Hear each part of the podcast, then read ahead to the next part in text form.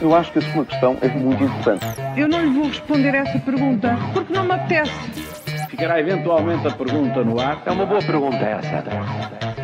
E a caminho do fim de semana falamos do diabo que está sempre nos detalhes, aventuras muito caras, campeões das reuniões, mas começamos por é hoje, é hoje. É hoje, é hoje mesmo. António Costa reúne hoje com o diretor executivo do Serviço Nacional de Saúde. Bom, é desta então que a saúde fica um brinquinho. Ui, se é.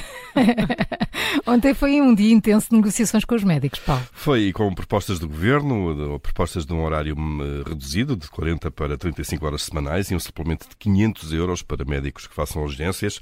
Portanto, vamos ver se os médicos aceitam estas novas condições. E um ano depois também já imaginem estatutos da direção executiva do, do SNS. Foi um parto difícil este. Portanto, agora o Primeiro-Ministro já pode aparecer em cena sem passar por essa vergonha de ter um documento essencial atrasado um ano. Vamos ver se o tradicional otimismo de António Costa então se mantém e se repete agora a garantia de resolver os problemas do SNS na próxima segunda-feira, como aconteceu aqui há uns tempos. E a propósito disto, somos mesmo os campeões das reuniões. Olha, pelo menos já está marcada uma nova reunião entre governo e médicos para a próxima semana. É, já com algumas propostas, como Paulo Ferreira acima descreveu, mas 16 meses depois de muitas reuniões e muitos impasses, a grande conclusão desta, desta reunião é mesmo outra reunião para daqui a uma semana.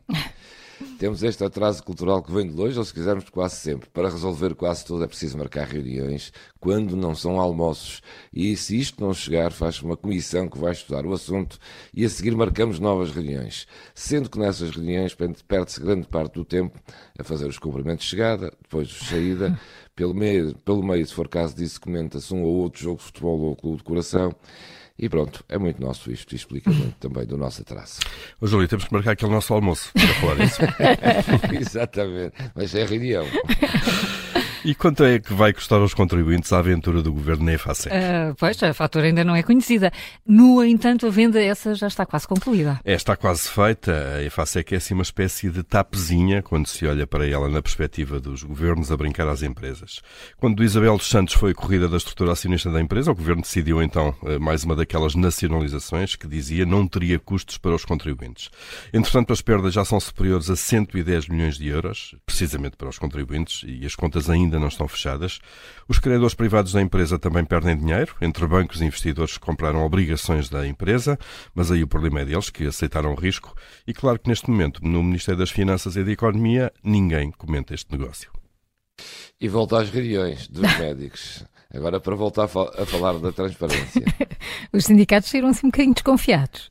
É, é, curioso ver as declarações no final de mais uma reunião. Tanta confiança que têm uns nos outros que o que mais se ouviu no final da reunião de ontem, lá estou a falar das reuniões, foi, vou citar, vamos ver a proposta final e temos de estar muito atentos às vírgulas, aos pontos, aos pontos de exclamações e aos subterfúgios, porque pode parecer uma coisa, afinal, no fim de contas, não é.